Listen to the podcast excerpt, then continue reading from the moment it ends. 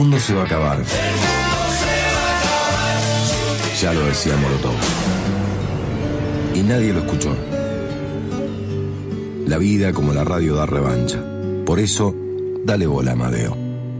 Porque el mundo, el mundo está recaliente.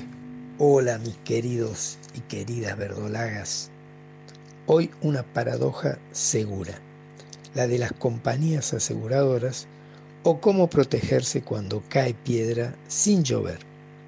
Cayó piedra sin llover era una expresión que usaban personas muy mayores, como mi abuela Chocha, cuando yo usaba pantalones cortos. Hacían referencia a los episodios en que alguien se presentaba inesperadamente, por ejemplo, un conocido poco apreciado caía de visita sin anuncio previo y seguro hambriento. Lo cierto es que cada vez más, literalmente, cae piedra sin llover y cualquier episodio climático se extrema sin prevención ni límite alguno.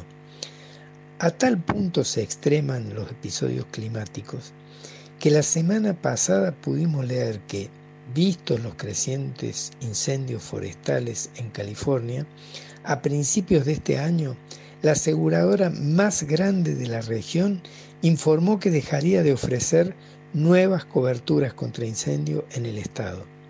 El resto de las compañías anuncia que las primas de incendios serán cada vez más altas. O sea, que ahora que más necesito mi seguro contra granizo o contra incendio o contra inundación o sequía, da igual, el seguro será cada vez más caro o, como en el mencionado caso de California, directamente dejarán de proveerlo. La paradoja del granizo surge de la naturaleza misma del negocio del seguro.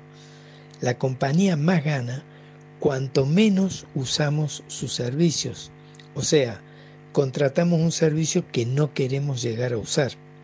Comprar algo que no queremos usar parece ser el paroxismo de las paradojas capitalistas. Pero claro, como en otros casos que mencionamos, las paradojas son el resultado de ofrecer soluciones capitalistas a problemas humanos.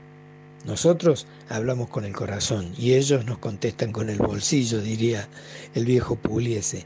Nosotros hablamos del clima, de la naturaleza y del ambiente y ellos inmediatamente pelan un Excel.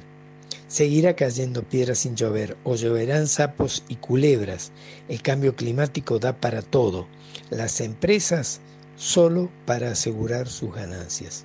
Nos escuchamos en la próxima.